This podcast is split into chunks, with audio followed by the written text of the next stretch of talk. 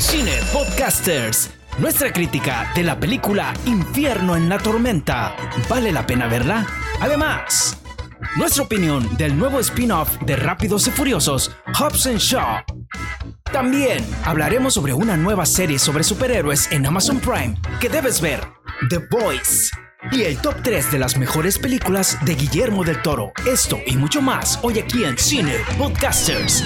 Bienvenidos. Aquí estamos. Bienvenidos a Cine Podcasters. Estamos totalmente en vivo por Facebook en este episodio número 22. Mi nombre es Reinaldo Cantú. Y bueno, eh, hubo algunas cosas que no pudimos hacer los programas anteriores, pero ya estamos de regreso. Y por acá tenemos a Jorge Mora y Joel Mesa. Y bueno, ya vieron de todo lo que vamos a estar hablando, así que tenemos mucho de qué hablar. Así que, ¿qué tal si nos vamos de una vez para allá? Cine Podcasters.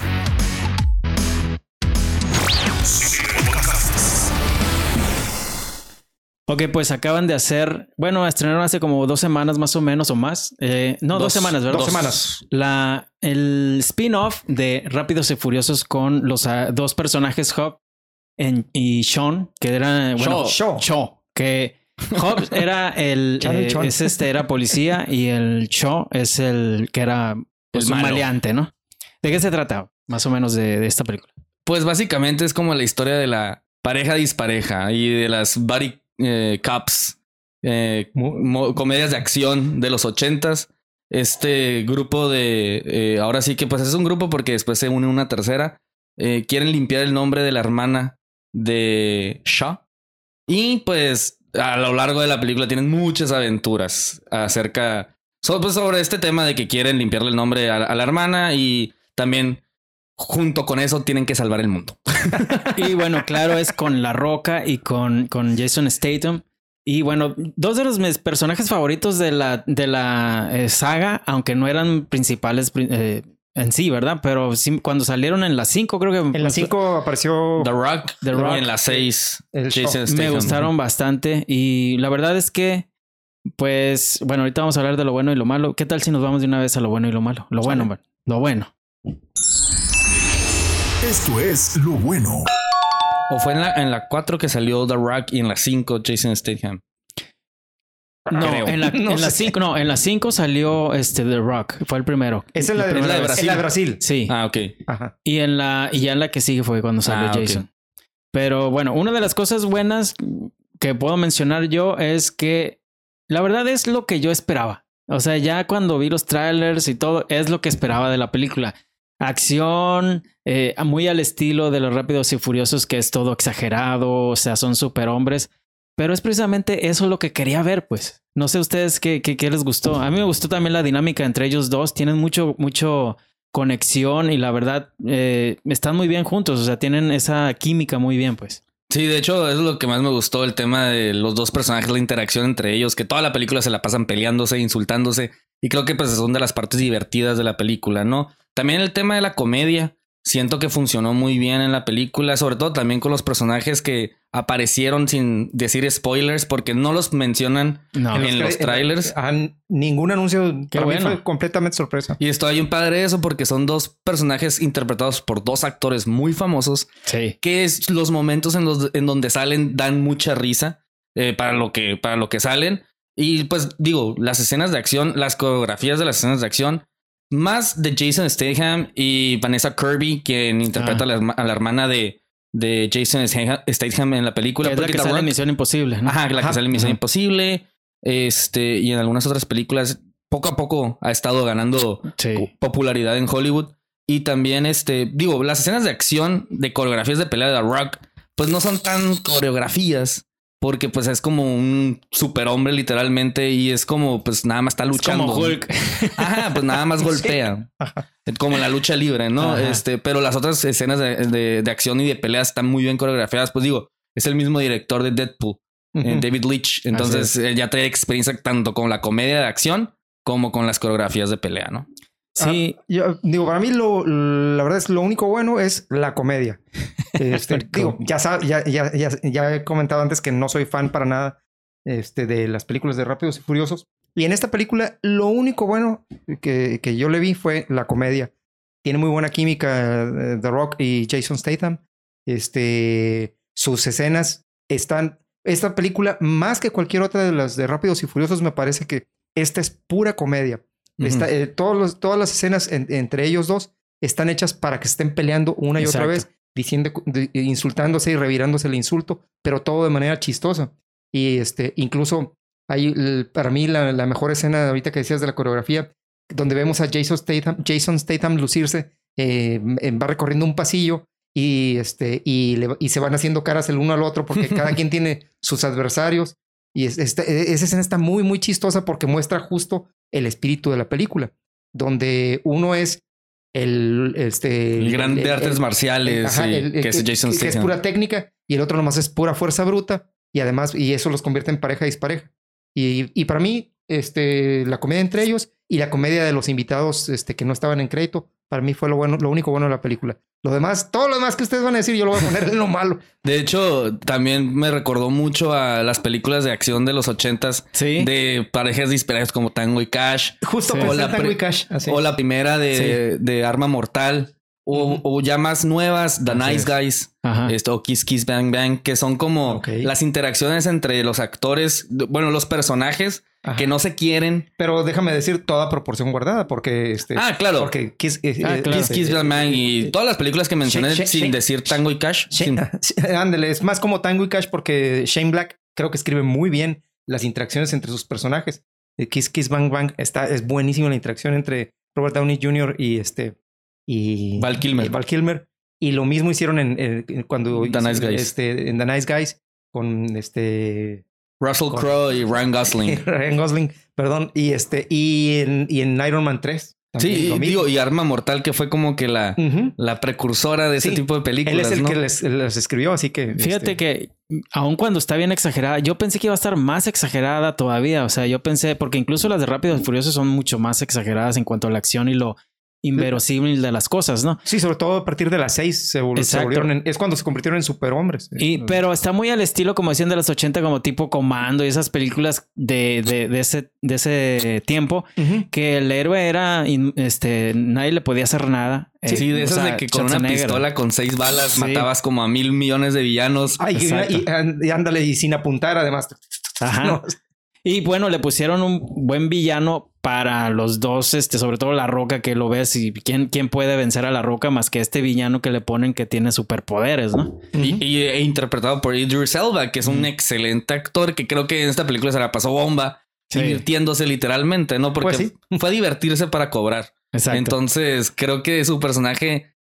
Ningún personaje de la película es tridimensional, todos son bidimensionales. no, completamente. Pero es lo que Este, esperábamos de esa pero película, pues. exactamente, es una película dominguera que no quieres pensar, que quieres nada más divertirte comer palomitas. Exacto. O sea, es, es, este acción pura, este exagerado, una trama que hasta se parece un poco a Misión Imposible. Un poco. Pero ¿qué importa? Es, es, el McGuffin, es es- lo- no importa eso. es igualita que Misión Imposible 2. Pero Ajá. no importa porque lo que quieres es que ellos dos estén peleando y quieres que den trancazo a todo mundo. De eso, eso es lo que buscas. Ajá. No, pero bueno, vamos a Lo malo. que bueno, de seguro Joel tiene muchas cosas. Yo voy a decir una de las malas que creo que sí, eh, creo que ya, sab- ya habíamos mencionado esto en las redes, que es eh, en la cuestión de que mueven mucho la cámara en las, en las secuencias de acción. El director escoge ese, ese estilo que yo creo que ya lo, yo pensé que ya lo habíamos superado un poco con todas esas películas de, de superhéroes que ya no hacían ese estilo de que la cámara se mueve tanto, las ediciones son muy rápidas que ni siquiera se nota qué está pasando. ¿Quién le pica Este no está tanto, pero sí tiene ese elemento. Ajá, es una, es, es una mezcla de algunas escenas, por ejemplo, la escena esa que decía hace rato, la del pasillo, este, donde vemos a Jason Statham con toda su técnica. Esa está, se ve que está muy bien coreografiada.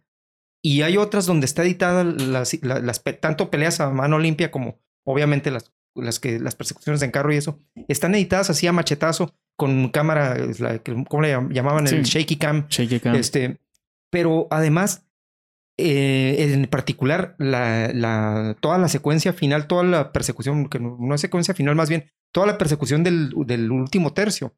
Este, esa donde empiezan en el campamento de Samoa y después que van por un risco y Ah, sí. todo y que van en un Cuando agarran al helicóptero, helicóptero. helicóptero y- que se ven los cortos, ahí no es spoiler, pero este que, que, le- que- que lo agarra con una cadena. Todo eso. Sí puedo pensar mientras la veía, sí puedo pensar cómo estaba, cómo estaba escrito.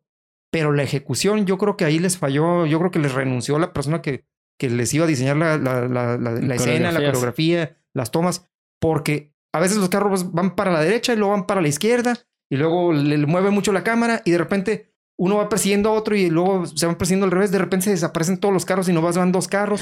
Lo estaba viendo y yo dije, ¿qué está- Literalmente no me di cuenta de nada de eso Yo porque no tampoco. le estaba poniendo atención. O sea, literalmente yo nada más estaba viendo cómo The Rock está tirando un helicóptero. Entonces, digo, al final de No lo cuentas. noté yo tampoco, eh, Ajá. tanto eso. Lo que, lo- digo, lo que pasa es que hay otras películas de Rápido y Furioso donde sí, donde las, las persecuciones, especialmente las escenas en carros, están mejor montadas. Y aquí yo creo que este director, o a quien subcontrató para eso, o lo hizo él, o y no lo sabe hacer, o subcontrató a alguien que se le fue a la mitad del camino y lo terminó que lo terminó haciendo. su- Así como su-. Pues digo, de hecho, él es un excelente en, en este, este- coreógrafo porque él empezó siendo coreógrafo. Él, Ajá. de hecho, hizo las coreografías de Matrix, por ejemplo. Pero ajá, digo, es que las peleas a mano limpia están mejor que lo que hizo, Ah, claro. que lo que hizo en los carros.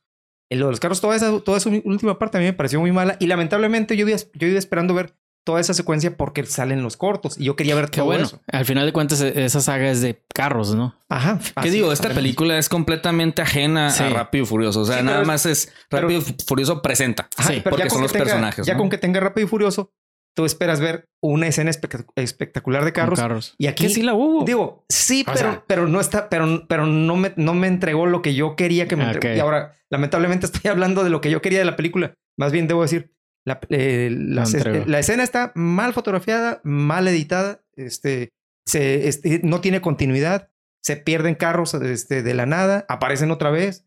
Ese tipo de errores, a mí, a mí sí me distrajo mucho porque, A mí no. Yo no lo por- noté. porque yo, porque, este, porque, porque estaba acostumbrado a los, a las otras películas de Rápido y Furioso, donde cuidan mucho eso. Sí, de hecho, la escena mejor de carros, la más impresionante, es la que hacen un throwback a Ah. El Transportador, Ah, que sí. sale Jason Statham, Statham con su carrito y como que esquivando a los demás Ajá. carros y metiéndose por abajo En de la- trailers. en, en la ciudad, esa, esa me gustó mucho Esa y, está muy y buena. con eso me emocioné por lo que vendría Por lo que después. vendría. Pero pues fue un... Yo no noté nada de eso, la verdad. Lo único que noté fue en, en ciertas escenas, sí, el movimiento de la cámara que de repente sí decía, o sea, porque nunca me ha gustado ese estilo en las películas.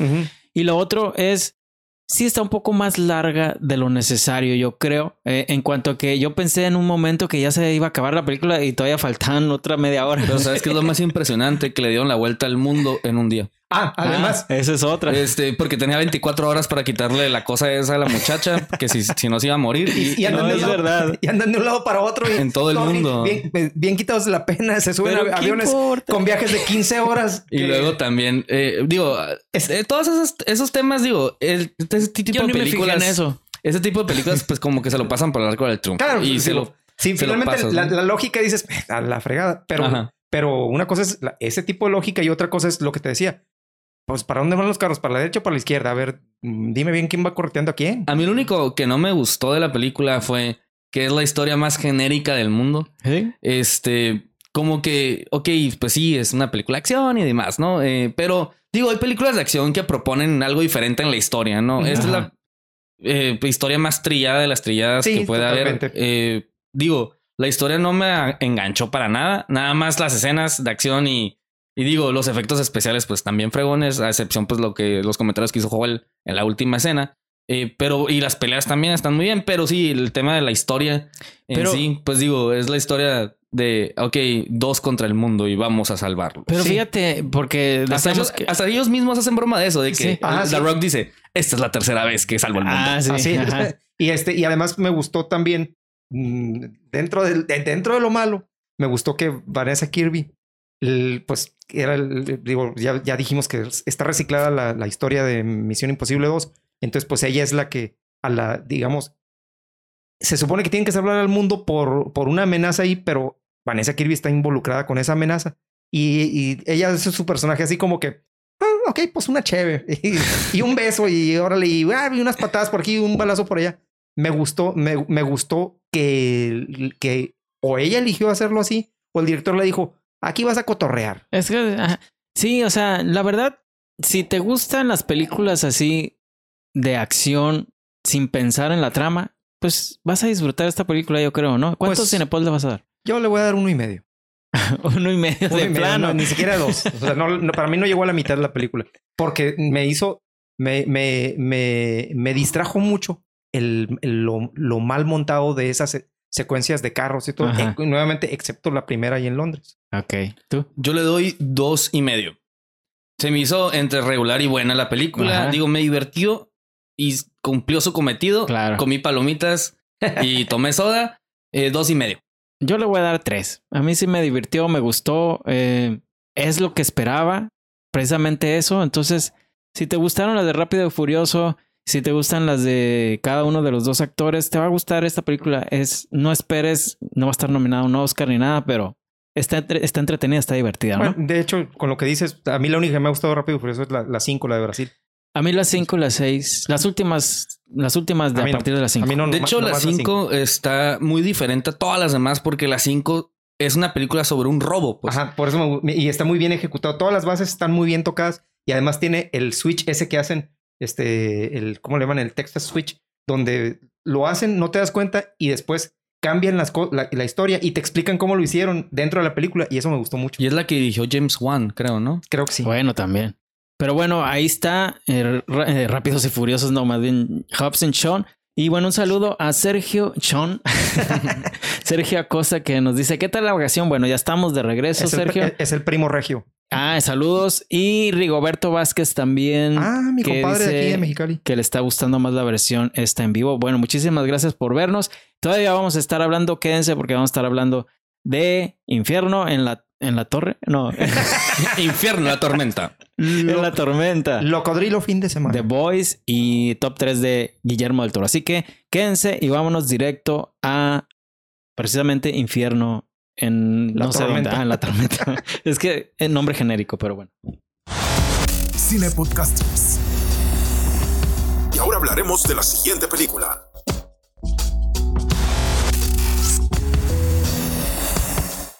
Bueno, Infierno en la tormenta producida por Sam Raimi y eh, que se Y- llama Crawl en inglés, Crawl que quiere decir gatear, ¿no? Porque Pues, se la pues, pasan es gateando. Y también y es el, el nado ese de, de, de- Ah, de sí, cierto. También. Pero bueno, más o menos a la gente que no sabe de qué se trata. Dirigida por película. Alexander, Aja. Aja, Aja. Es que es francés, ¿no? Sí, es francés. Eh, Eh, la ¿de qué se película trata? trata acerca de. Básicamente es un padre y una hija que se quedan atrapados en su casa durante un huracán. El huracán hace que se inunde la ciudad y. Para sumarla a todo esto, hay cocodrilos. Bueno, lagartos, porque están en. Es en. ¿qué? en Son Florida. gators. Ajá, Gators. Pero pues son cocodrilos, no Cocodrilos, caimanes. ahora son cocodrilos. Así es, y bueno, ¿qué tal si nos vamos ya de una vez a Esto es lo bueno. lo bueno? Pues lo bueno es que creo que está bien, está bien actuada dentro de lo que cabe. Los actores, la muchacha esa nunca la había visto, la, la actriz. No Ah, es bien famosa. En Maze, en las películas ¿sí? de Maze. De hecho, el Maze Runner salió en la última de. Piratas del Caribe. De hecho, Ok. la protagonista en la última de Piratas del Caribe. Ah, salió en. Skins. Eh, No sale en la visto. película de Ted Bundy, como la Ah, novia no, loca. no. Todas esas no las No he la vi visto porque por eso. que no la viéramos así. No, sí, malísima, pero. Yo, sí- yo sí le hago caso a los críticos. no, pero sí, que Calle Escodelario se llama la actriz. Ya, ya Ah, tiene ratito en Hollywood, aunque parece niña. Ajá. Ya tiene como 30 años. Ah, ¿sí? 27 estaba checando anoche porque también me quedé pensando, esta chamaca yo la, vi- la recordaba de Maze Runner, pero la recordaba como adolescente y no estaba tan adolescente. Lo que pasa es que eh, es come años. Sí, súper come años. Se, se ve muy morrita, pero pues ya de casi ya a los 30. Entonces. Sí, bueno, creo que actuó muy bien. Eh, el actor es. Lo he Barry- visto en otras películas, pero no sé cómo se Barry, llama. Barry Pepper, este, lo viste en Salvando al Sol- al Soldado Ryan. Ajá. En las- los tres entierros de Melquiades Estrada era, era el, el- el migra. The Green Mile también sale. Ok. Otra vez con Tom En The Hanks. Green Mile, ¿cierto? Eh, no sé, otra cosa que me gustó. Me gustó cómo va empezando, como que la intriga de dónde está el papá. Eh, no sabía exactamente yo qué, de qué se trataba la película. Que había visto el tráiler, o sea, en general sabía, pero no sabía si todo se desarrollaba en una casa o cómo está el rollo, ¿no? Entonces, a mí sí me fue gustando cómo, cómo fueron como entreponiendo los quién era el personaje y, y la intriga de dónde está el papá, pues, al inicio. Eso me gustó. No sé qué, qué les- otra cosa les gustó a ustedes. Digo, si te gusta estar tenso durante una película, creo que esta película te va Sí. a gustar porque toda la película estás tenso, eh, no sabes, literalmente, pues piensas que se van a salvar, ¿no? Entonces, pero no sabes qué es lo que va a pasar, eh, qué tanto van a sufrir al respecto, los otros personajes que salen, qué les va a pasar. Sí. Porque, aunque te lo esperas, pero no sabes cómo. Entonces, yo, yo sí me asustaba cuando salían los cocodrilos. los jumpscares fueron Sí, muy bien, efectivos. ajá. Y también siento que los efectos especiales en la película estuvieron muy Me fregones. imagino que todos eran digitales y la verdad se ve Los- muy bien. Sí, lo- lo- los cocodrilos Sí, deben ser- haber sido dibujados completamente, eh, excepto tal vez alguna escena donde, donde los están viendo. Pero ya ves que ahora hasta pueden dibujar. Antes tenían que hacer los muñecos. O poner unas pelotitas, ¿no? Ah, y, y ahorita eh, pueden poner, este, pueden poner cosas de, sean, no sé, hasta las manos de, de, de alguna persona con el traje ese que se ponen y este, y, dibujan todo encima. O ni siquiera ya- eso, ya- ya porque la- la- si el agua es de computadora, también el cocodrilo lo puede hacer de computadora, pues sí. sin, sin ningún sin ninguna ayuda física. Pues. sí, se ve muy, muy real todo. Yo, yo creo que todos los elementos que dijiste, yo coincido, son para mí lo bueno de la película. Y el Este, diseño de producción también, porque, o sea, las escenas cuando ellos están en el sótano. Casi toda la película ocurre en el sótano y este me gustó, es cierto, el diseño y la fotografía, porque todo está a oscuras, pero aún así se las ingenian para que haya ciertos parches de luz y cuando los actores, eh, cuando- pues porque nomás son el papá y la mamá, y la mamá, el papá y la hija, o, o más bien la hija y el papá, porque la hija es la protagonista. Sí. Este, tienen mucho diálogo de lo que, de, de las broncas que tienen ellos como familia, este, de... O sea, de- sí desarrollan al sí personaje desarrollan más o menos. una pues. historia que, que, Ujú. que hace que te intereses por los personajes y este y además están hablando de la amenaza que tienen de los cocodrilos y todo esto, pero se las ingenian para que los actores se muevan a esos parches de luz, Sí. pero no nomás porque aquí hay luz y me voy a mover eh, para, para que me vean, sino porque tiene Está que ver con lo, con lo que están haciendo. Entonces, mm, me pareció un, un, un, eh, un diseño de producción con una fotografía muy bien utilizados por el director para lo que quería hacer, porque además, como los tiene encerrados, los encerraba todavía más, eh, no nomás están en el sótano, los hacía que se movieran a ciertos, a, a- a- a ciertos rincones donde había luz para que los viéramos nosotros, pero además porque la historia necesitaba que se movieran a esos lugares y se sentía más claustrofóbico el asunto. Sí. Este, yo la, la fui a ver con, con mi hija, Paulita, que no lo está viendo, pero lo va a ver, lo voy a poner a que lo vea grabado. y este, y volteé en una, de, es- en una de esas y tiene 13 años y me dice, papá, qué ansiedad, qué ansiedad. Y No, sí, toda la película. esa es la- yo creo que eso es lo que lo, lo mejor que tiene la película. Te produce una ansiedad de Estás principio a fin. Así. Y, y me gustó nomás al principio donde ella va manejando el carro y ponen un, trae un monito de un tiburón. Ah, sí. Yo creo que es un, es así como una, Una una, broma a Sharknado, una Ah, de esas. no, no, yo creo que más a bien, más bien a tiburón. a tiburón mismo. Pero como una burla, yo diría. Porque, Pues no la- burla, Ah, sino, como un este, tributo un tributo. una Sí, referencia. porque, Sí. porque de hecho la, la mayoría de las escenas donde los cocodrilos atacan o cuando Es menos aparecen es al estilo al estilo de tiburón. Entonces Sí, de que primero los jalan y, y pum. y, que se mueven así todo eso y la primera vez que sale es el, es el, el tributo, copia, homenaje, como quieran a esta de donde Brody está echando la carnada y que le sale el tiburón. Dice, vamos a necesitar un barco más Sí. grande. Este, Sí, sí, sí. Entonces, me gustó que no está, por ejemplo, hablando de, Hobbs, de Hobbs y Shaw, donde era Misión Imposible 2 otra vez y así como que mm, en, en esta lo ves y dices, ah, como el tiburón, pero, pero estás brincando del Sí. miedo, ¿no? Sí, sí, sí. Eh, Bien no sé, ejecutado. no bien sé si ejecutado. quieren decir otra cosa buena o nos vamos a lo malo. Yo Pues creo que es- vamos a lo Lo malo. Lo malo, lo malo. Bueno, em, yo creo que lo malo es que yo esperaba, sí me gustó, pero yo me vendió mucho el tráiler. Creo que me vendió demasiado el tráiler que Por eso cuando yo ya no veo cortos. Pues sí, cuando ya la estaba viendo, yo pensé que iba a estar más emocionante. O sea, sí estuvo, sí me tuvo en, en- en tensión, pero yo creí que no era lo que esperaba exactamente. Pues yo Mm. esperaba más. Pero es también la, eh, yo creo que tiene que ver lo que esperaba por el tráiler. Sí, pero ahí finalmente es la, la expectativa que se crea como te la ven en la película y ya Ujú. cuando la ves, pues ves un producto que funciona, ¿no? Yo la verdad no le esperaba nada. O sea, Como yo no había visto cortos, es más, yo ni sabía si no hubieran dicho ustedes ayer que nos estábamos Creo que es la mejor WhatsApp. manera, ¿eh? Yo no, yo no sabía que esta película, Infierno en la Tormenta o como se llame, no sabía que era esta de Crawl. Yo había visto el póster de Crawl y había visto los cocodrilos y la muchacha. Y dije, yo quiero ver esa película. Y cuando, cuando ayer que dijeron que era Infierno en la Tormenta, digo, "Ah, no puede ser. Y Sí. entonces creo que al- llegué a ver uno de los cortos de, de, o de- de Infierno en la Tormenta y no le puse atención porque Infierno en la Tormenta me sonó como Infierno en la Torre. Y hasta ahí lo dejé. Ahí te quedas con eso, ¿no? Sí, de hecho, yo no esperaba nada de la película por la misma trama de la película. O sea, yo sabía que iba a ser una jalada. O sea, básicamente, ¿no? Sí. Y eso es la verdad la película. Eh, muchas escenas que son súper mega, mega inverosímiles. Como a la morra que la muerden tres veces el cocodrilo en una le dan como cinco vueltas Y no le Sí. pasa nada. y no le pasa nada. Y a los otros en una y pum, ya se de- arranca el brazo. Exactamente. todo, ¿no? Entonces, eso es como que pues es de, es de adamantium o de qué Sí, material sí, es sí, el sí, cuerpo de esa mujer.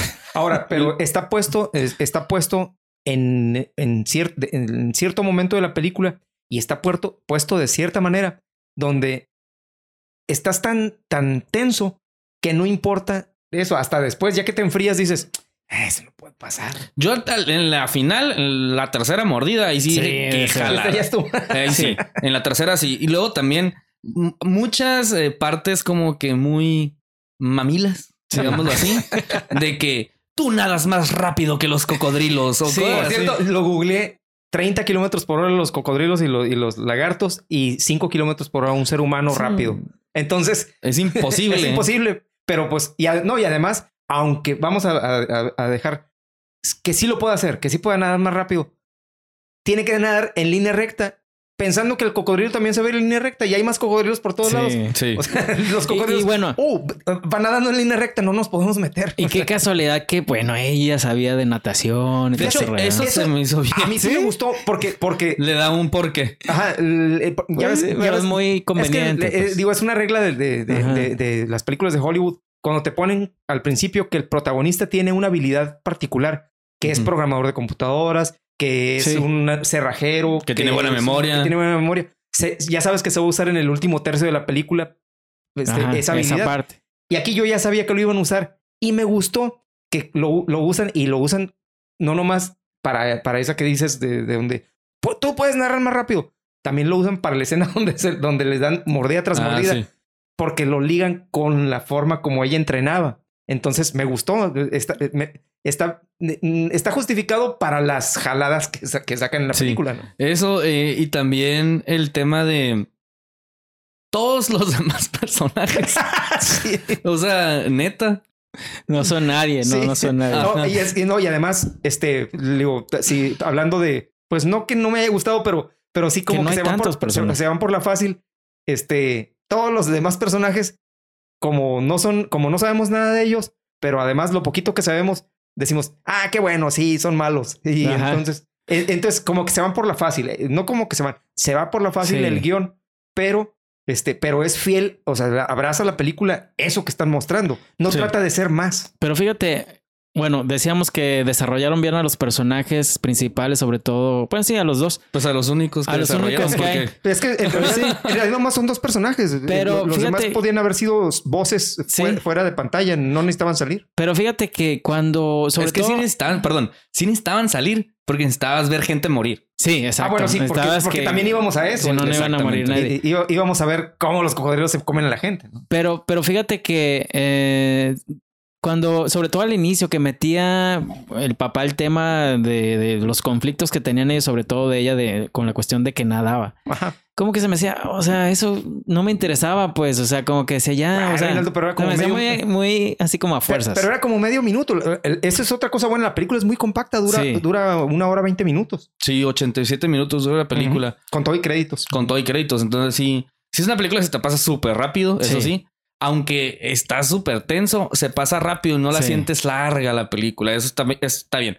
Pero sí, las cosas que dije, pues, ay, no manches. O sea, Sí, pero bueno, también, eh, o sea, cuando ves otras películas de ese tipo, sobre todo Charnero y todas esas, esta está mucho más arriba, pues. ah, ¿no? sí. Pero por ejemplo, la película que salió hace un par de años, la de 40 Meters Down, Esa la de los tiburones. eh, que Mm, sí. las muchachas se quedan en la jaula. Esa me gustó más y es como de ese tipo. Porque esa está más creíble. Está, Sí. está seria. Este- es- esa película es seria. Esta otra tiene la parte del melodrama de papá, ¿por qué me dejaste? Ajá. Y ese Aunque esta creo que está mejor actuada, esta. Mm, Está, está mejor cuidado lo- el, el trabajo de los, de los dos actores. Lo que decía, yo me, eh, llegó un momento en que me lo estaba imaginando como, como una obra de teatro, donde, mm, donde los dos actores están nomás en un escenario a oscuras y todo lo demás son efectos de sonido. Sí. Entonces, y, y sería un melodrama muy suave en, en- teatro esto. Es que sí están padres las actuaciones de los principales. Pero, por ejemplo, todos los demás personajes son una caricatura. Sí. Son como que. oh, oh, Y oh, además salen poquito, robar. nada más. Así como que, oh, hay cocodrilos, deja ver, met- voy a meter la mano a ver qué pasa. Ajá. Así como que hubo varias veces que me, in- me hubiera gustado decir en el cine. De hecho, yo, yo sí me atreví. ¿Sí? Hace, hace muchos años que no lo hacía. Cuando, cuando alguien, eh, no sé donde alguien abre la puerta del, del, del sótano y está el perrito ladrando y voltea y le dice al perrito, me voy a tener que meter ahí, ¿verdad? Y yo, ¡No! Pues, ¿por qué? Pero se hubiera acabado la película si no se hubiera metido. Ajá. Pues sí, pero bueno, eh, y el papá se hubiera muerto. Exactamente. Me recordó una película que hay eh, que no me acuerdo cómo se llama, pero se supone que hay una tormenta, algo así, y los protagonistas se meten a un mercado a esconderse. eh, todo se está inundando, pero hay tiburones dentro del mercado. Pues es- debe ser una de Sharknado también, ¿no? No, ¿No? o son lagartos, son tiburones, no me acuerdo. Pero no es Charnero, es Pues de otra. hecho se parece. Esta se me hizo que se parecía más a Deep Blue Sea.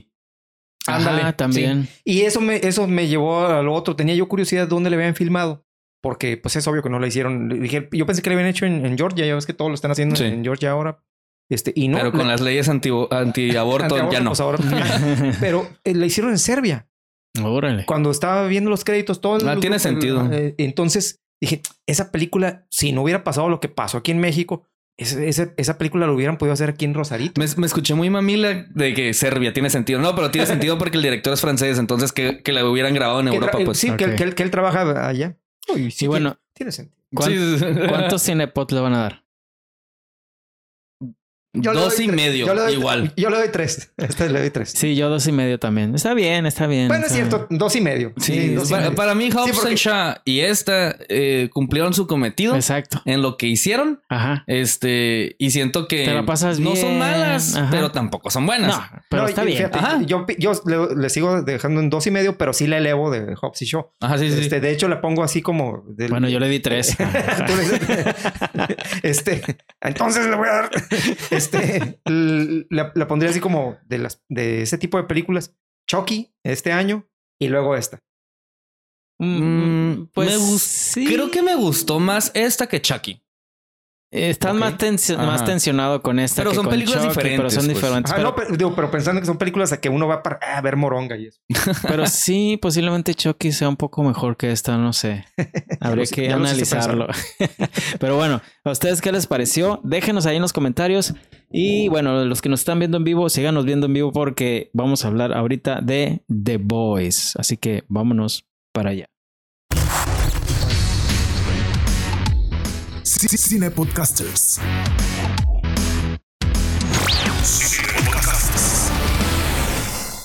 The Boys, que es una serie que es relativamente nueva, tiene como un mes, ¿no? En- de Amazon Prime, más o menos, ¿no? Un Pues mes. de hecho menos, Ajá. como tres semanas. Tres semanas. Tres semanas de Amazon Prime.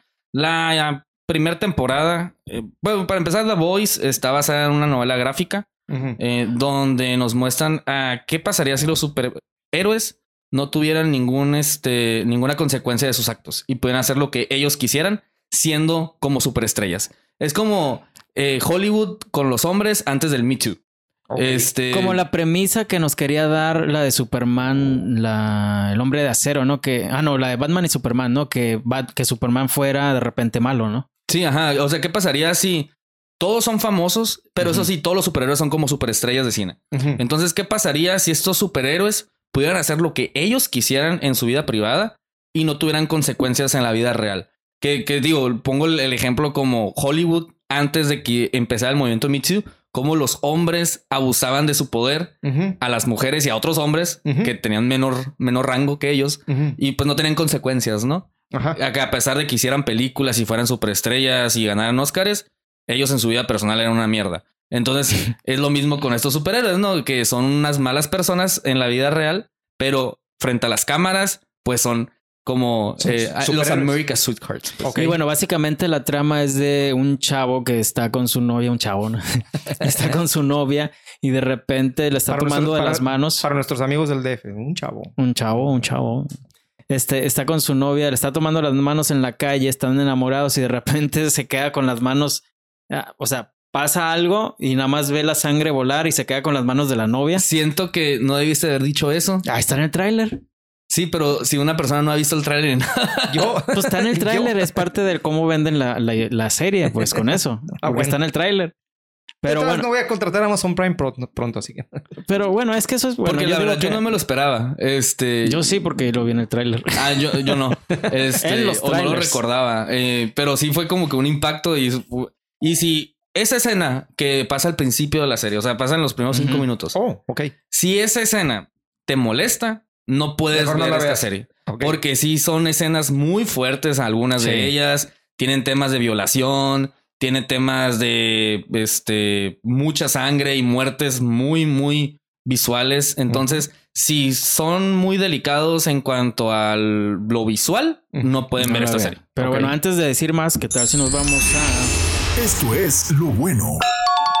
De lo bueno, yo creo, me gustó ese ángulo de ver a los superhéroes como, pues realmente todos son en esa serie unos idiotas, pues o sea, son unos cretinos eh, que obviamente tienen poder eh, y nadie los para y no les importa, no les importa nada. Eso me gustó, como ese, ese, ver ese, esa diferencia y también que está como muy real la, la serie, como como la historia muy, muy a la, a, a la realidad, ¿no? O sea, ¿qué pasaría si realmente exi- existieran eh, y, y cómo se comportarían? Creo que eso es parte de lo que me gustó de, de, de esta serie. De hecho, literalmente, en toda la serie, nada más editaron y quitaron una escena por parte de, o sea, de la producción Amazon. eh, les dijo, esta escena no quiero que salga. Y salen cosas bien cañonas. Y nada más una escena que sí grabaron, no la pusieron en la serie, que sale el superhéroe principal, sale masturbándose en la torre, en el Empire Ah, State. chis, no, eso no. Diciendo como que miren lo que yo puedo hacer y nadie me va a hacer nada. Ajá. Todos Entonces- bañándose. Entonces, este, esa escena fue la única que quitaron. O sea, Ah, así de, de, Sí, está de cruda. malas personas son, son estos superhéroes, ¿no? Eh, me gustó mucho eso. Me gustó también mucho el ángulo de que eso sí pasaría en la vida real, de que si una persona tiene superpoderes, va a ser una superestrella. O sea, también porque tenían patrocinios, hacían películas, hacían comerciales. Este. Haz de cuenta como si fueran los de Marvel, pero que, hace- o sea, exactamente como nos los venden, pero que fueran de verdad. Ajá. O sea, así como nos los venden a todos, pero que fuera de verdad. Eso, eso está padre. Eso sí sucedería, pues entonces, eh, eso, eso me gustó de la serie también, el tema de la historia, como te la van contando, son 10 capítulos, Duran Ocho. una hora cada uno. 8 capítulos, Ocho. de 8 una hora. capítulos de una hora. Y la verdad, la historia te va Sí. atrapando a lo largo de, de, de los, la secuencia de los ocho capítulos. Desde el primer capítulo te mantiene en suspenso de qué va a pasar. eh, quiero saber qué es lo que sucede con estos personajes y cómo evolucionan los mismos personajes dentro de la, de la serie. Está muy interesante porque te presentan a los buenos y a los malos. Pero a final de cuenta, todos son malos. Ok. O todos, ninguna persona es buena porque los que son buenos hacen cosas malas por un fin bueno. Sí. Entonces, todo eso también te da mucha dualidad de los personajes de que, pues a final de cuentas, todas son personas, pero sí te pintan como si hay ciertos personajes que son buenos, 100% buenos. Eh, en específico, Pues nada no, más ¿cuál? la superhéroe. Ah. La este, Ah, sí, es Starlight. verdad, es verdad. Starlight, ella sí es Ah, buena. Ah, ok. Este, y todo lo que hace lo hace por un bien general Sí. eh, y desinteresado, ¿no? Entonces, eh, eso se me hizo muy padre que todos los te mostraran ese tipo de personajes, porque casi siempre en las películas o en las series de superhéroes es el bueno y el malo. Y el bueno siempre tiene como... Es muy bueno y nadie. ajá. O cuando es un poco más oscuro, como que tiene algo muy cañón que... ¿Qué le pasó? sí. Como Punisher. Batman. O sea, Ajá, como Batman, como Daredevil o como The Punisher. Ajá. que sí tienen como que una razón muy canija como para haber hecho cosas malas, entre comillas, que no terminan siendo no malas porque sus cosas malas es matar a un A villano. los malos. Ajá. Entonces, pues digo, se justifica, ¿no? y aquí, Pero aquí simplemente eso es porque no son personas buenas y ya. sí, aquí, por ejemplo, hay algunos personajes como el líder de los buenos que él hace cosas malas también a sus mismos compañeros o, lo- o los- les miente. Que viene siendo como una mezcla entre Superman y el Capitán Americano. no, pero diría. yo digo el, el- el- el- el líder de los buenos. el Ah, que es el inglés. Es que, bueno, es que entiendo a los buenos. ah, Nos están contando la, la historia a través de los que serían los villanos en una película normal, de porque son los que están en contra de los Pero se supone que superhéroes. son las buenas personas. Pero pues. son los buenos, entre comillas. ok. Entonces, el, el líder de ellos, el inglés, Ah, él pues les miente a sus compañeros, les esconde cosas, Sí, es- les hace cosas. Entonces, para un fin bueno, según, según él. eso ¿no? conveniencia, pues también. Pero es muy es bueno, bueno, pues ni nadie es malo, malo. Ok. Entonces, todo eso se me hizo muy curada. Y también el cliffhanger del último episodio. Porque no lo he visto todavía, voy en el 7. Ah, ok. Haz de cuenta que desde que antes de que estrenaran el primer, eh, la, pues, la primera temporada, porque la estrenaron todo al mismo tiempo, antes de que estrenaran la, la primera temporada, ya habían anunciado una segunda temporada. Entonces el estudio creyó firmemente en este proyecto y sí te deja de que, ok, ya quiero saber qué va a ¿Qué va pasar en la segunda temporada. Entonces eso también se me hizo muy, muy, muy padre. El giro que le dan al, al- al género de superhéroes se me hizo, se me hizo muy bien porque yo no había visto una serie o una película que tuviera este tipo de temática centrada en superhéroes. Como, entonces, por lo que me dicen, es la idea de que, que planteó la Hancock, la película esta de. de Ah, sí, pero más o sin menos. tanta comedia. Ajá. Ok. Ah, este es en serio. Y haz de cuenta que tienen a los diferentes superhéroes que se llaman diferente, pero es básicamente es Flash, es Superman, es la Mujer Maravilla. Aquaman. Ajá. No, no inventaron superpoderes. son nuevos. No, no, te Ah. no inventaron superpoderes. Simplemente tienen Sí, otros nombres. El hombre En- invisible. Pues, ajá, el único que yo no entiendo cuál es su poder, nada más como que fuerte y sigiloso, es el nocturno. Eh, Ajá. Ese no, no veo que sea, a lo mejor es como Batman. Ajá. Es que esa es otra cosa que no te. La serie no está basada en qué poderes tienen ni nada. Es más como drama. O sea, si ves que ah, tienen poderes y te los van presentando, pero no es una cosa principal de la, de la historia. Eso me gustó porque los ves como, como personas, o sea, no tanto como, como superhéroes. Pues. Ok. Entonces, eh, sí, de hecho, conforme va pasando la serie, te vas enterando de sus poderes en realidad. No te los muestran desde el principio. Eh, y también, no, el único relevante de que es que tú sepas que son súper poderosos. Sí. Ese es lo, eso es lo, rele- lo relevante del superhéroe, ¿no? Y que tengan esa eh, forma de mostrarle a las personas que son superiores Ujú. Y las personas que le tengan miedo a ese tipo de, de personas. Ahora sí. Ajá. Ah, sí. Y bueno, de todos modos, no sé si tú tienes algo malo. Lo malo. Obviamente no es perfecta, pero no sé, yo no la he encontrado, no la he terminado. Eh, voy en el. Me faltan dos episodios. Hasta ahorita me ha gustado, no sé. De hecho, eh, dentro de lo bueno, eh, encuentro algo malo que es eso, que todos los personajes no hay ninguno bueno, pues. Siento Exacto. que... Bueno, pues estrella. Starlight, ajá. Ajá. Ella es la única que sí es muy buena, pero pues una de veintitantos personajes que salen en la serie. Entonces, están- entonces eso me- se me hizo dentro como de lo que- irreal, está más irreal eso. Ajá, exactamente. Eso no me gustó. Y también el tema de Simon Peck sale en la serie. Ah, es Hace verdad. un pequeño Es el papel papá de alguien ahí. Ajá. eh, del, del, del protagonista. Del, del Y chavo. sale ese- Elizabeth Chu.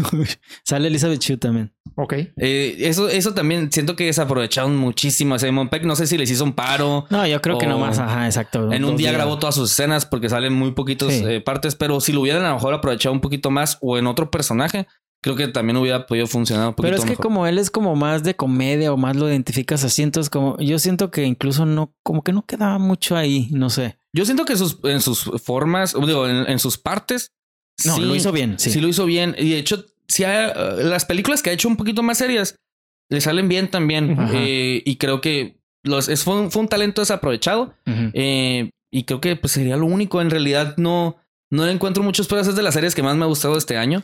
Sí, la verdad es que está muy bien. Lo, lo único yo a veces es, es, eh, no sé cómo está escrita, de manera que de repente siento que, ah, ay, ya, ya está durando más. Pero llega un momento, o sea, digo, ah, pues, o sea, se me hace como que ya está durando mucho, me fijo y va a la mitad, pero te vuelve a enganchar, pues. Entonces, como que si hay un momento de repente que siento que a lo mejor podrían ser un poquito más cortos los episodios, pero en sí, mm, sí me mantienen en- este, entretenido y enganchado en la historia, eso sí. El protagonista es hijo de Meg Ryan.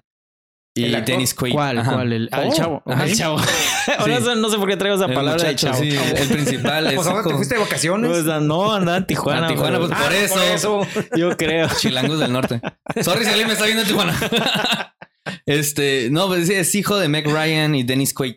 Mm, ok. Ah, es el protagonista. Mira. Y Starlight, eh, Sí, yo cierto, estaba se enamorado parece. de ella desde que la primera vez que la vi. Ella se parece Jessica a, Jones. Ella se parece a la, una que sale en Jessica este, Jones. la- Sale en Jessica ah, Jones, hace un pequeño papel ahí. es hija de, de alguna actriz eh, o no. Mm, Creo que no, se llama Erin Moriarty. Ah, ok. Es inglesa. Es hija del, del, Del Moriarty, enemigo, del Moriarty, enemigo Sherlock de- Holmes. Sherlock Holmes. Es inglesa ella. de hecho, Eh, son los únicos conocidos, ¿verdad? Porque Elizabeth Chu. Eh, Ah, y pues Carl Urban. eh, Carl Urban Oh, es el, el- señor, el, el doctor McCoy. Ajá, este. Y en otros. Y creo que El- también la serie no hubiera funcionado tanto sin él específicamente. ¿El cuál es? ¿El, El cuál es? inglés. Ah, ok, ok, ok. Creo que el papel que él hace es detonante para muchas cosas en la serie y la forma en que Carl Urban interpreta el personaje le da muchísima credibilidad. Y pues digo, Carl Urban es de esos actores que salen muchas cosas y creo que no le dan como que el valor Es muy bueno. de, de- de su actuación. Sí, yo la, la primera vez que lo vi fue en el, en el Señor de los Anillos y muy bueno. Sí, sí, sí. De hecho, acabo de ver la trilogía otra vez completa y, no me acordaba que salía. Sí. Este es de los, de los eh, writers de Rohan. Ajá. Pero bueno, ahí está. La verdad, ¿cuántos Cinepod le das tú? Yo la verdad le doy cuatro. Sí, yo también. La verdad es que está muy buena. Te conviene verla, Joel. Eh, Joel no habló mucho porque no sé si lo mencionamos, pero pues no la había Sí, visto. no he visto, no he visto. Pero la verdad es que te conviene. Está en Amazon Prime. Eh, creo que hay un mes de prueba, ¿no? Gratis que Ya puedes lo verla. Bueno, pero en general la gente puede verla. No, nomás está ahí. ¿no? Es, es exclusiva de, de Amazon Prime. Pero la verdad vale mucho la pena. Entonces sí va a haber segunda temporada. Sí, a ver, ya confirmada. Excelente.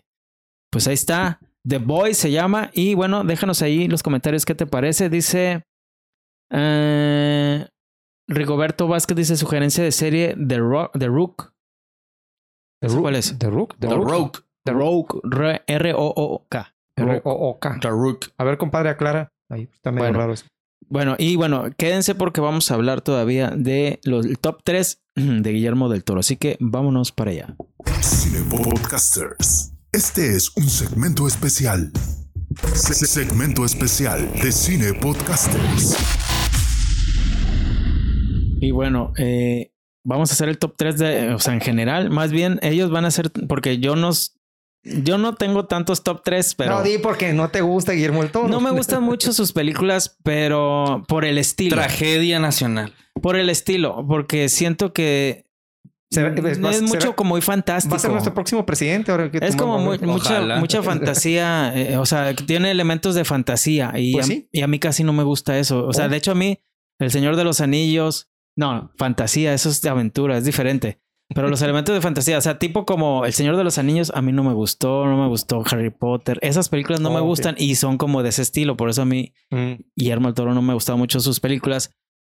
Pero sí me han gustado algunas. De hecho, creo que dos de las que van a mencionar me han gustado. Así que bueno, ¿cuál es el top 3? Ahí primero va, mencionamos como mención honorífica la mejor, la mejor, la primer película de Guillermo del Toro y la única que ha grabado en México. Sí, La única película que grabó en México, Cronos. Cronos, su primera película. Ah, ok. Que es película de terror de vampiros. Así es, yo tuve la fortuna de verla en, en su estreno en, en cine aquí en México. 93. Este, en 93. Así es. Fíjate, Y Cronos a mí no me gustó mucho. A, a mí me gustó mucho la historia y de hecho, Y las actuaciones. este, le- le- le- le- es que ahorita que dijiste de vampiros, me gustó que no sabía para dónde, eh, para dónde iba la historia. De, de hecho, le pusieron, les estrenó como la invención de Cronos y después ya del Toro corrigió. Eventualmente dijo, la película se llama Cronos nomás.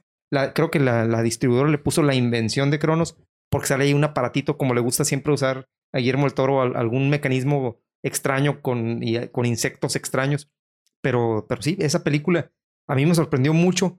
El nivel de producción se notaba que la película No le había salido muy, muy barata. Se notaba que no, tenía, que no habían tenido dinero, pero tenía a Claudio Brook, Sale el Este, actor de, de Ron. Perlman. Ajá. eh, tenía a Ron Perlman y tenía a Federico Lupi como el protagonista.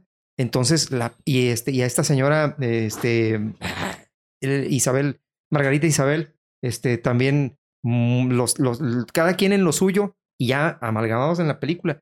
yo creo que, que lo hizo muy bien para, para hacer. Yo tenía Gui- Guillermo Toro más, más o menos como de mi edad.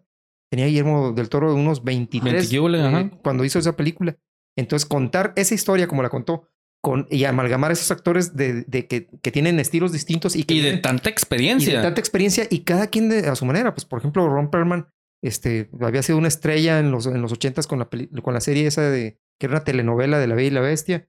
Margarita Isabel de telenovelas. También, bueno, en películas, pero más en telenovelas en, en- en México. Este, Claudio Brook, de la última colita del, del- del buen cine mexicano, el- el- cuando era muy joven en el- la época de oro. Y este, y después, pues a telenovelas porque no había más.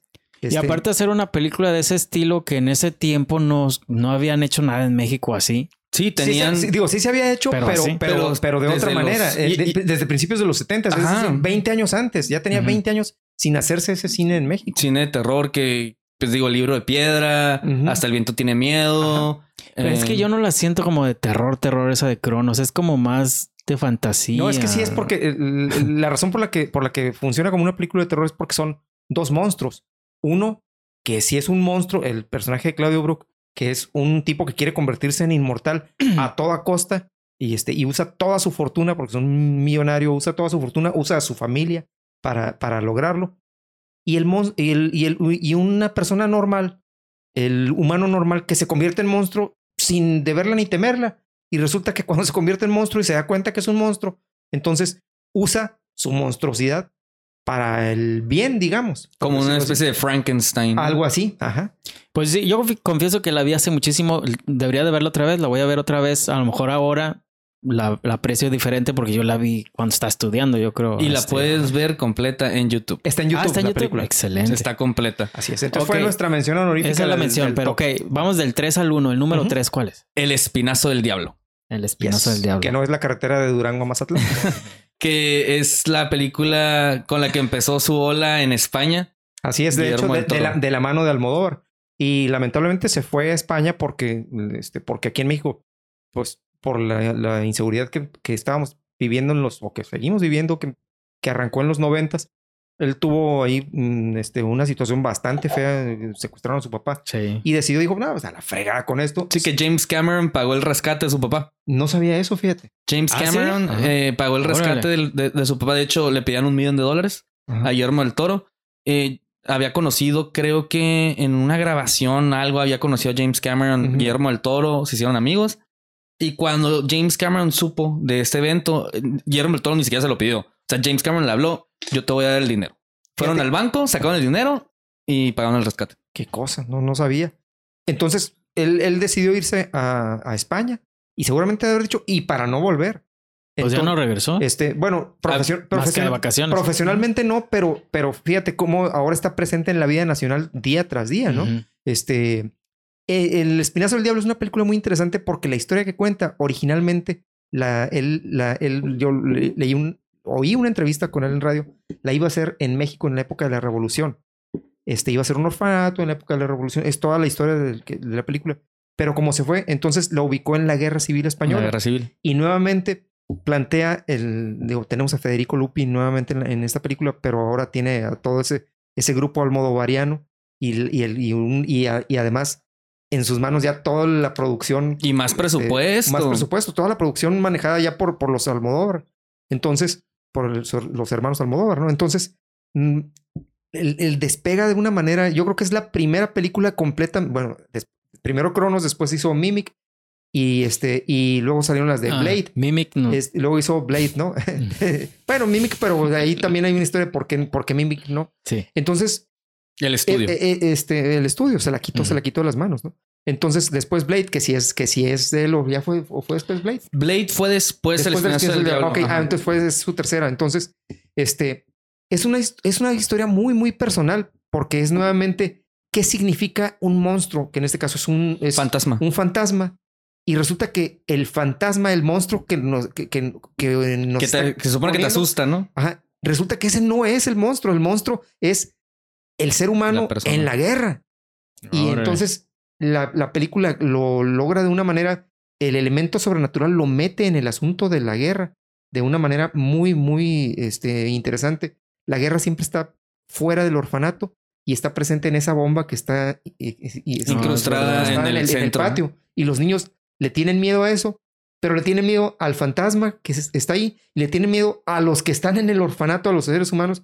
Entonces, él presenta nuevamente varios niveles de, de, de, monstruosidad, varios niveles de realidad, con una historia fantástica que al final es lo que salva, no, no la historia, es lo que salva a los personajes. Y de hecho, lo, lo también fantástico de la película es el tema de las actuaciones de los niños. Sí. Este, Sí. porque es muy difícil sacarle buenas actuaciones a un niño. Sí. eh, y, Y ahora un grupo de niños. Y un grupo de niños. Y Guillermo del Todo siempre ha sido muy bueno trabajando con niños. Sí. En, to- en De- todas de- sus películas salen niños. Ajá, y de hecho, el- Bueno, el- la mayoría. le- generalmente la visión del, del- de los niños es en un cierto punto de la película, es la visión de Guillermo el Toro, como ve la historia y como ve a los personajes. Y de hecho, esa es de las películas de terror en español de las mejores que, que hay en la Fíjate historia. que a mí no se Sí. me hizo mucho de terror. O sea, Tampoco. no sé, es que se me hizo un poquito lenta. Y esta película también la puedes ver en YouTube. Está, Ah, la no veré. sabía. También la vi hace Ok. mucho, necesito verla. El más. Del Diablo. La número dos. La número dos fue con la película que ganó el Oscar a mejor director y Sí. mejor película, The Shape of Water, La, La forma, forma del del agua, agua. Ah, sí. Eh, que es su reimaginación de La Bella y la Bestia y La Sirenita, se puede decir. Sí. Es, una, es una combinación entre ambas, que nos cuenta pues, la historia de una mujer con defectos que es muda, y digo entre comillas porque pues no es un defecto, sino que así lo la ve la sociedad Ajá. y un monstruo que es un hombre del agua, un, un- un hombre anfibio que se termina enamorando por sus mismas eh, conflictos a la sociedad normal, entre comillas, que los ve, ¿no? Eh, excelentemente actuada, Sally Hawkins se la rifa en esta película. Octavia Spencer y eh, Richard Jenkins en papeles secundarios buenísimos. Buenísimo. Y el villano de la historia, este, ay, Michael Shannon, que se avienta un papelazo Sí. eh, de los mejores actores que tenemos en la actualidad y no le dan su merecido reconocimiento. Michael Shannon, Sí. cualquier película que sale, cualquier eh, película que tiene una buena actuación. Esa Así me es. gustó, esa la verdad sí me gustó esa película. Me recordó un poco al estilo de, de Amelie. No Sí. sé si, ¿verdad? Ajá. La música y el estilo de lo- el verdor, fotografía. el verdor de la película. Sí. Este, y, el, y el estilo del personaje Ujú. sí medio ingenuo de, de, sí. De la de- protagonista. de la protagonista. Este, algo que me gusta mucho de esta película, eh, de, incluso yo no escribí una reseña en su momento de ella porque, porque cuando la vi, lo que me, lo que más me llamó es la, cómo maneja la soledad de cada personaje y cómo los personajes esos solitarios, cada quien Se eh, encuentran. se encuentran tanto los buenos, por, poner- por ponerlo así como de hablar ahorita de The Boys, los buenos y los malos. Todos los personajes son solitarios y todos se encuentran, todos convergen en un punto que es el, el- el- el- el- que es la situación esta de este hombre anfibio que, que aparece ahí, que es el elemento ese fantástico que no, que no en te- este caso sí me gustó. eh, que- fíjate qué, bueno porque, porque creo que funciona muy bien. Mejor que, en- que, en, que en todas las demás películas de Del Toro, donde es el centro de gravedad para esa, sole- para, para esa soledad. Algunos de los personajes resuelven su soledad y empiezan a ser felices o vuelven a ser felices. Pues de hecho, pero, pero, pero otros no, otros siguen siendo este, solitarios en, este, en su historia, ¿no? de hecho, al final, todos resuelven esa soledad de una forma positiva o una forma negativa. Sí. Este. Bueno, es cierto, tienes eh, razón. Cuando dije no la resuelven, sí la resuelven, pero, pero los que la resuelven de manera negativa, pues es como...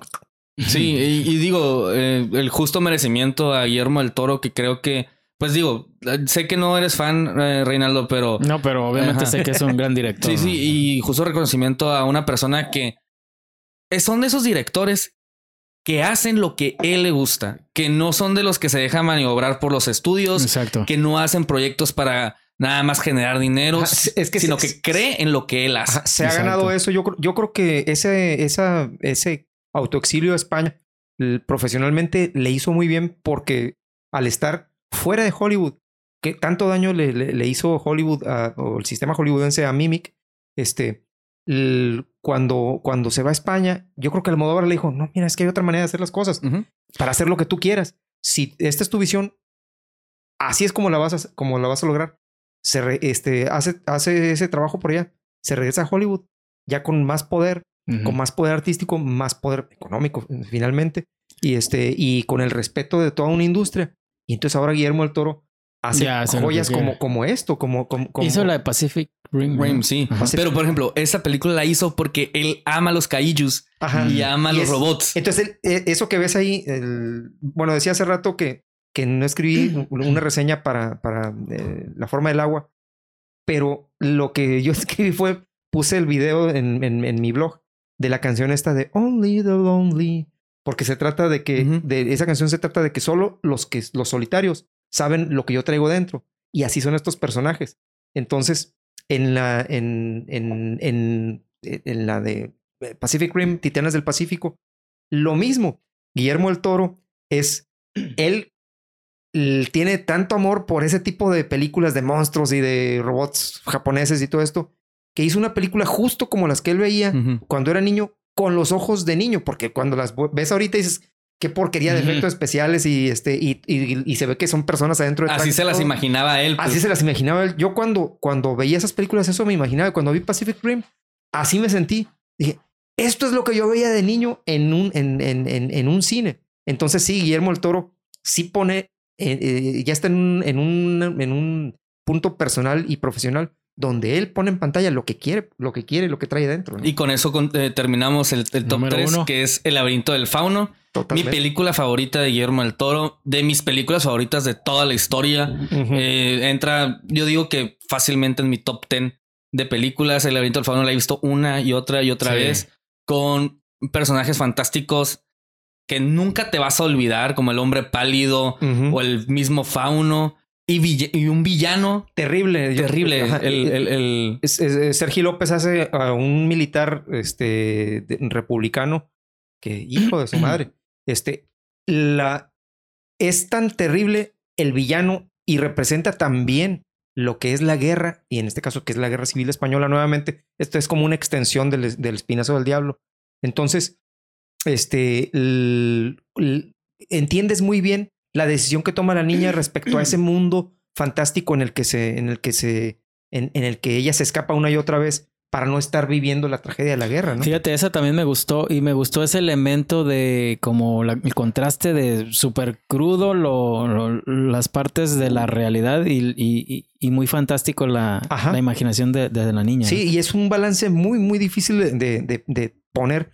Eh, eh, a lo mejor una novela, no a lo mejor, en una novela funciona, funciona muy bien porque el escritor tiene todo el tiempo del mundo para ponerlo, pero en una película que va a durar hora y media, dos horas, balancear bien la tragedia de la guerra, la monstruosidad del- de, los, de los que mueven los hilos en la guerra y luego este, la, la parte fantástica. Y los dos funcionan muy bien. Y creo el Capitán Vidal.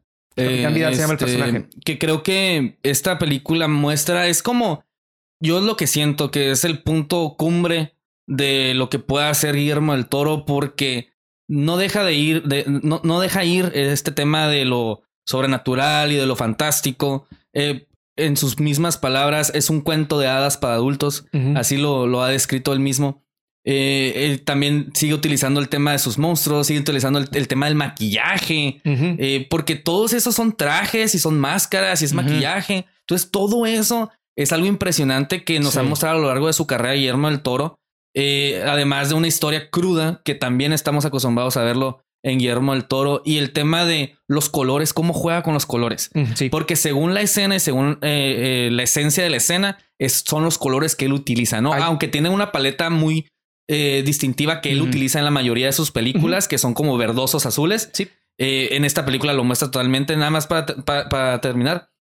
Este Guillermo del Toro es de los de esos directores de eh, que es un director de, eh, de cine de autor que tú sabes ya más o menos lo que tú vas a esperar. O si ves una película dices, ah, mira, eh, Eso debe sí, de ser de esto- Guillermo del Toro. así es. Entonces, es que llegue un director a ese punto en su carrera, creo que es como lo máximo que puede hacer. Así es. Sí. Y Ahor- Ahorita que dices, perdón, de, de la paleta de colores, hay una escena que a mí me, me impresionó mucho este, cuando la vi y cuando, cuando llego a verla otra vez. Eh, del- es con el capitán Vidal y tiene y va, va es, es evidente que va a matar a, a este, a los, a los rebeldes, ¿no? Este, y es de noche. Y vemos cómo son esa gente que no me acuerdo que, que, son, mm, bueno, son comerciantes o algo así. Entonces, el que va a cazar al conejo. Ah, sí. Ajá. Entonces, y los matan fuera de cuadro. Pero vemos el, lo que vemos es a quienes están disparando y vemos los fogonazos y se pinta de rojo, pero por los, pero por, por los fogonazos. Se pinta de rojo la imagen. Y obviamente es el rojo de la sangre, pero no es el rojo de la sangre lo que está pintando, sino es el fuego de, de las armas. Y me recuerda mucho cuando la vi y después saliendo del cine me acuerdo busqué y el cuadro este de Goya, de, los, de los eh, fusilamientos de mayo, este, es, es esa escena, lo vi y... Sí, totalmente. definitivamente es. Eh, eh, yo creo que Del Toro le dijo a su fotógrafo: esto es, lo, esto es lo que quiero mostrar, sin mostrar a los fusilados, por respeto o por miedo o por lo que fuera, pero es mucho más terrible ver esos cómo se pinta de rojo por la luz de los fogonazos. Y creo que cuando fue la entrega de los Oscars de ese año, 2008, si no me equivoco, la película salió en el 2007, creo. Eh, total robo a Guillermo del Toro. No le dieron ni mejor score, ni mejor guion, ni mejor película extranjera. O sea, esos tres premios, literalmente, porque, o sea, el score de El laberinto del fauno es un score que tú lo escuchas y lo reconoces. Para mí, si una película hace eso, es un score, icónico y que te va a tener el... Sí. Que, que, salgas del cine tarareando. Y de hecho, literalmente, cuando hicieron un, collage de escenas en los Oscars, usaron, la música. Usaron la música del laberinto del fauno y no ganó. O sea, fue y que se lo dieran a Little Miss Sunshine, mejor guion, en lugar del laberinto del fauno, no manches. Aunque, mejor película extranjera fue La vida de los otros que también es un peliculón. Un peliculón, pero digo, eh, es cuando se contradice la academia, ¿no? Sí, claro. Estuvo nominado como a siete, seis Oscars El laberinto del fauno y no ganó mejor película extranjera. Ajá. Pues y bueno, un, tipazo también, Guillermo del Toro. Por cierto, a la gente que, ya que estuvimos hablando de cosas que están en YouTube, a la gente que le guste la realización de cine, están sus Mastercard, Mastercard, Masterclass en, que la pagas con Mastercard. Que la pagas con Mastercard. Pero están en YouTube, o al menos eh, estaban hasta hace poco, eh, las que hizo en Guadalajara hace como un año, dos años. Eh, muy buenas, muy buenas. La verdad que eh, aprendes bastante de lo que él platica de cómo hace sus películas, así que lo recomiendo mucho. Y bueno, ya se nos acabó el tiempo, así que recuerden que los martes en vivo aquí en Cine Podcasters y los viernes la repetición, bueno, el, audio, la versión audio de Cine Podcasters. Por alguien ahí preguntaba que si ya no lo íbamos a subir a, a Spotify, sí, los viernes sale la versión de audio de la semana. Y bueno, ¿dónde los podemos encontrar? Eh, a mí me pueden encontrar en Facebook como Jorge Mora y como Cine Estudio. A mí me encuentran en Facebook como Joel Mesa, Joel VS los... No, perdón.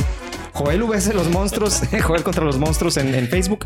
En Twitter me encuentran como Joel Mesa. Y antes de, este, antes de salir, quiero saludar eh, y agradecer a Dan Campos que ahí en su serie de cuántos, eh, cuántos cuentos ahí nos está recomendando, está recomendándoles a sus, a sus eh, ah, seguidores que nos vean. Gracias, Muchísimas gracias, Dan, también, porque también otras veces también nos ha recomendado y también lo recomendamos a él. ¿Cuál, ¿Sabes su, su página? Churros y Palomitas en Facebook, así que ahí lo encuentran. Así es, también él habla de cine y está muy entretenido. Aparte, abarca otros temas como más este de lleno de la industria del cine, esas cosas. Y de ciencia también, hace una serie muy buena de ciencia. Así que ahí lo recomendamos. Y gracias a, que, a los que nos vieron aquí en vivo, decía Rigoberto que la serie que mencionó de, de Rook es The Starts. The Stars. la buscaremos de la, de la, este, pues sí, de la compañía Stars del, canal. Sistema, ajá. Pero bueno. Entonces, bueno, muchísimas gracias y nos vemos a la próxima. Muchas gracias por escucharnos el día de hoy aquí en Cine Podcasters. Síguenos en nuestras redes sociales. Busca toda la información en cinepodcasters.teleplot.com. Hasta la próxima semana. Planeta Producciones.